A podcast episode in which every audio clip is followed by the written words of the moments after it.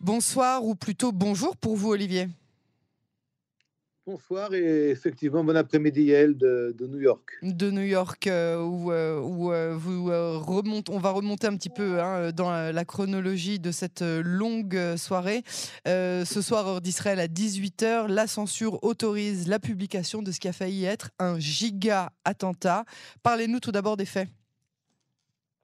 Écoutez, les faits qui sont aujourd'hui divulgués par Doversal, par le porte-parole de l'armée, euh, parle donc d'une infiltration d'un terroriste euh, qui n'est pas encore euh, clairement défini par les autorités, qui serait donc rentré en Israël et qui pose une bombe de type Klimagor. C'est un type d'engin explosif extrêmement puissant qui est en général utilisé par le Hezbollah. Il le pose à 70 km de la frontière libanaise, dans le carrefour de Megiddo, donc qui se trouve dans la vallée de Jezreel pas très loin d'Afoula relativement.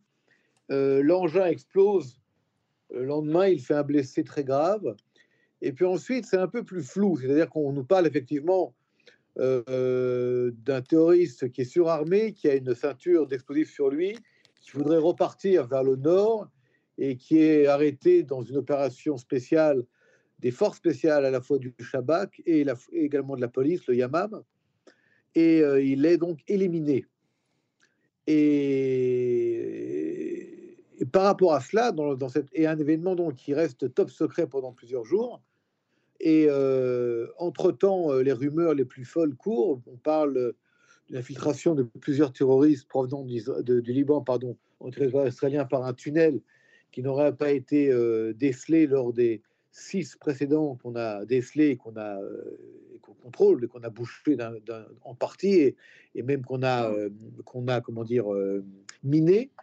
Mais pour l'instant, il y a euh, comme une, volonté de, je dirais, de minimiser, non pas l'étendue de, de l'attaque potentielle qui aurait pu faire des ravages, mais je dirais le, le, la définition en tant que telle de cette, de cette attaque qui n'a pas eu lieu au-delà de la, de la, bombe qui, a, qui, a, été posée, pour éviter en fait de, le voir comme un attentat qui pourrait être un, trigger, c'est-à-dire qui pourrait être la gâchette qui fait activer une opération de grande envergure contre la Hezbollah au, au Liban. Pourquoi est-ce que ça a été euh, censuré jusqu'à maintenant? Alors, je ne sais pas vous répondre. Euh, les rumeurs les plus folles ont couru euh, depuis maintenant 3-4 jours. Euh, un tunnel euh, qui aurait laissé passer des dizaines de terroristes du Hezbollah.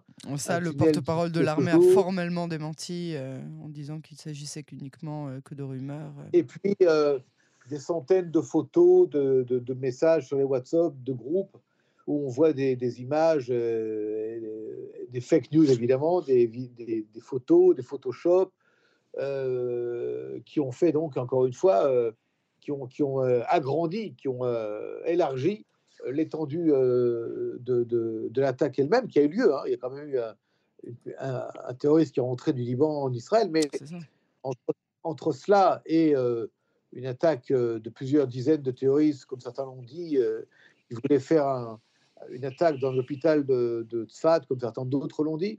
il y a une limite, et pour l'instant, cette limite, heureusement, n'a pas été franchie. Mais l'attaque terroriste en question reste une, attaque sans précédent au niveau de la manière, au niveau du modus operandi, du mode opératoire, et au fait que beaucoup de chance quand même, malgré le fait qu'il y a beaucoup de failles dans cette histoire. Alors, beaucoup de failles, vous en parliez euh, justement. Galirge qui s'exprimait tout à l'heure sur euh, notre télévision de, de, de Cannes et disait aucune frontière n'est hermétique, mais quand même, Comment a-t-il réussi à passer euh, de la frontière, de, depuis le Liban euh, jusqu'à s'infiltrer en territoire israélien, jusqu'à Megiddo? C'est quand même assez inquiétant.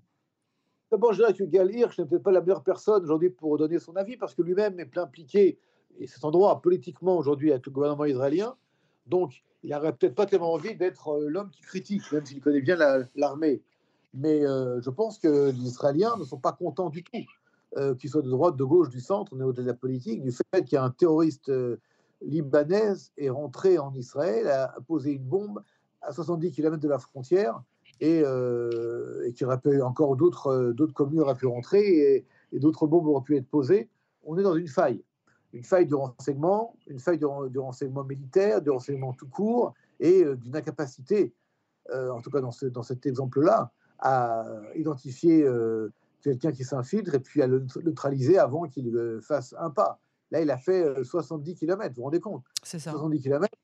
On ne sait pas exactement d'où il, est, rentré et on est encore en train d'évaluer les différentes, les différentes estimations pour comprendre le chemin qu'il a pris, comment il est arrivé avec ses armes et ses munitions et ses grenades et sa ceinture d'explosifs. Alors cette ceinture d'explosifs, ça aussi c'est assez inquiétant. Est-ce qu'on est en train de repartir vers un modèle de euh, cauchemardesque des, euh, des, des attentats de, de, de, la fin euh, des années 90 en Israël?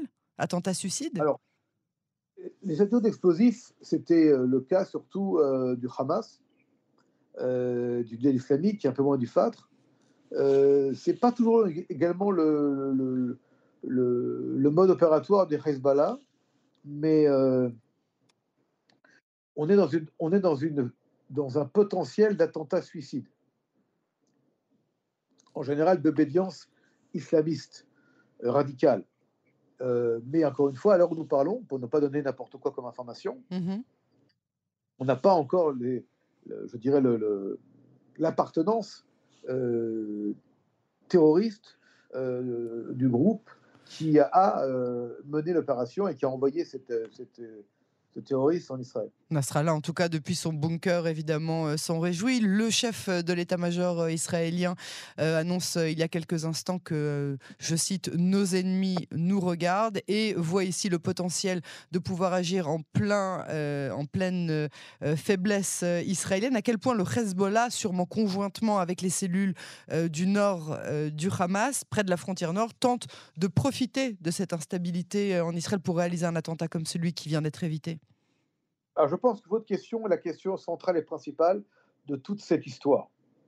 Euh, heureusement, l'attentat, comme vous le savez, n'a pas fait, heureusement, les victimes qui voulaient faire. Il y a un blessé grave quand même, mais je ça aurait pu être beaucoup plus grave. Un Israélien et, euh, Un Israélien, voilà. Euh, mais bon, on n'est pas dans un attentat, heureusement, hein, avec des. Mais on est dans un, dans un, dans un, dans un système d'attaque qui aurait pu faire beaucoup de victimes et qui montre une faiblesse. Maintenant, la réaction de, de Herzi Alevi, en tant que chef d'état-major de l'armée israélienne qui parle nos ennemis nous regardent, là, on est dans le, dans le politique. Dans le politique, et on est dans la perception des, ennemis Israël, euh, dont ils, enfin, leur perception qu'ils ont d'Israël aujourd'hui face à la crise intérieure, euh, politique et autres. Et là, si vous voulez, on est dans un autre, un autre, un autre chemin. Si vous permettez, je vais essayer un petit peu de, de le traiter assez rapidement, bien sûr. Depuis quelque temps, effectivement, euh, l'armée est également impliquée dans cette crise, puisque on a eu des, comme vous l'avez souvent cité, des, comment dire, des, groupes euh, de soldats réservistes de l'unité spéciale qui ont dit nous ne voulons pas euh, servir dans l'armée si l'armée sert un, un, gouvernement qui ne soit pas un gouvernement démocratique mais autoritaire.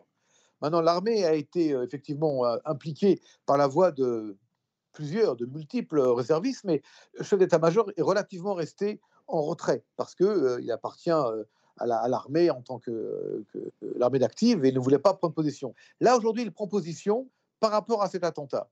Et là, on peut se poser la question, pourquoi attendre ou avoir attendu qu'il y ait cette faille grave, gravissime, pour dire attention, regardez, nos ennemis nous regardent? Ça aurait pu être dit avant. Là aussi, à mon avis, il va être critiqué par des soldats et par des officiers euh, de réserve qui vont lui, dire mais pourquoi avoir attendu euh, si longtemps, il y a quelques jours, voire quelques semaines, pour dire qu'il y a danger que cette crise politique déteigne sur euh, l'ambiance et sur la mobilisation des réservistes de toutes les unités, entre autres spéciales, et de l'armée de l'air.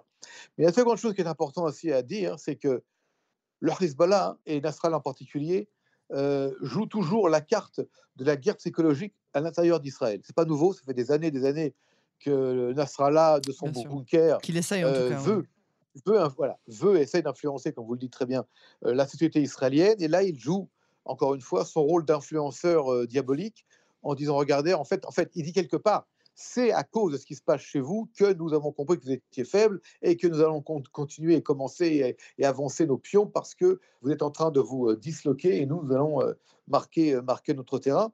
On a en parallèle de cela des déclarations extrêmement euh, inquiétantes et nouvelle de la part du Hamas, qui reste également de retrait depuis quelques mois et qui aujourd'hui dit, à quelques jours de l'entrée du, du, mois du Ramadan, le mois le plus sacré pour le monde musulman, il dit dans les prochains jours, les prochains jours pardon, il y aura des événements. ce qui voudrait dire des événements sécuritaires, militaires, du côté Hamas contre Israël. Donc l'ambiance est extrêmement tendue, je vous le dis, en tant que, en tant que spécialiste militaire. Il y a mmh une tension qui est palpable partout. Il y a en parallèle de cela, et là, vous, dont vous, vous, le mettez sur la table, une guerre psychologique entre les ennemis d'Israël et des, des, Israéliens qui eux-mêmes sont divisés par rapport à toute la situation.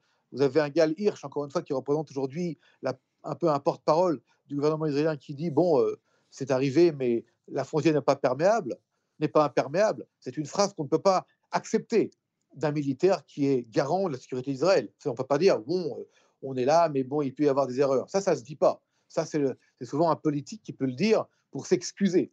Mais d'hommes euh, de l'armée ou de... Moi, je ne pourrais pas vous dire maintenant, bon, écoutez, euh, c'est une anecdote, rien de grave. C'est très grave. C'est très grave. Et c'est le plus grave qui peut arriver, puisque je vous rappelle que Tzfagana Israël, l'armée d'Israël, est garante de la protection des frontières contre les ennemis, et mmh pas de laisser passer un seul ennemi. Donc c'est très grave.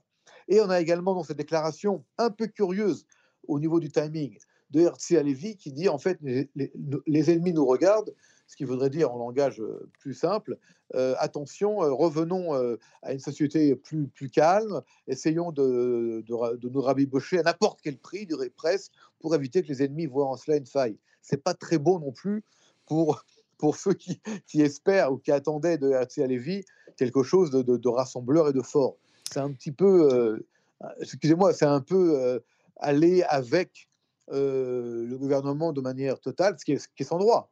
Mais on voulait qu'il soit en dehors, qu'il soit au milieu.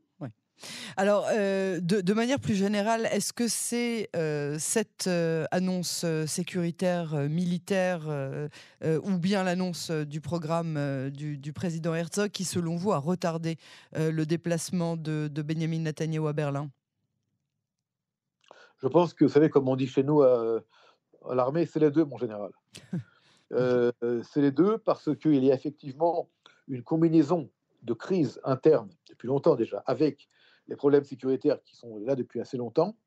Netanyahou, euh, Premier ministre, et quelque part Monsieur Sécurité depuis des années pour les Israéliens, ne veut pas lâcher le, manche, ne veut pas lâcher, je dirais, le, le volant pour conduire euh, Israël en ce moment dans cette situation très, je dirais, très chaotique, euh, mais c'est tout à fait les deux. Et je pense qu'ils sont, il, partira quand même à Berlin, où là aussi l'attente. C'est partir vers 10 h ce soir. Voilà, donc vous savez mieux que moi. Il, mmh. Là-bas aussi l'attente des manifestations, des réactions d'Israéliens sur place.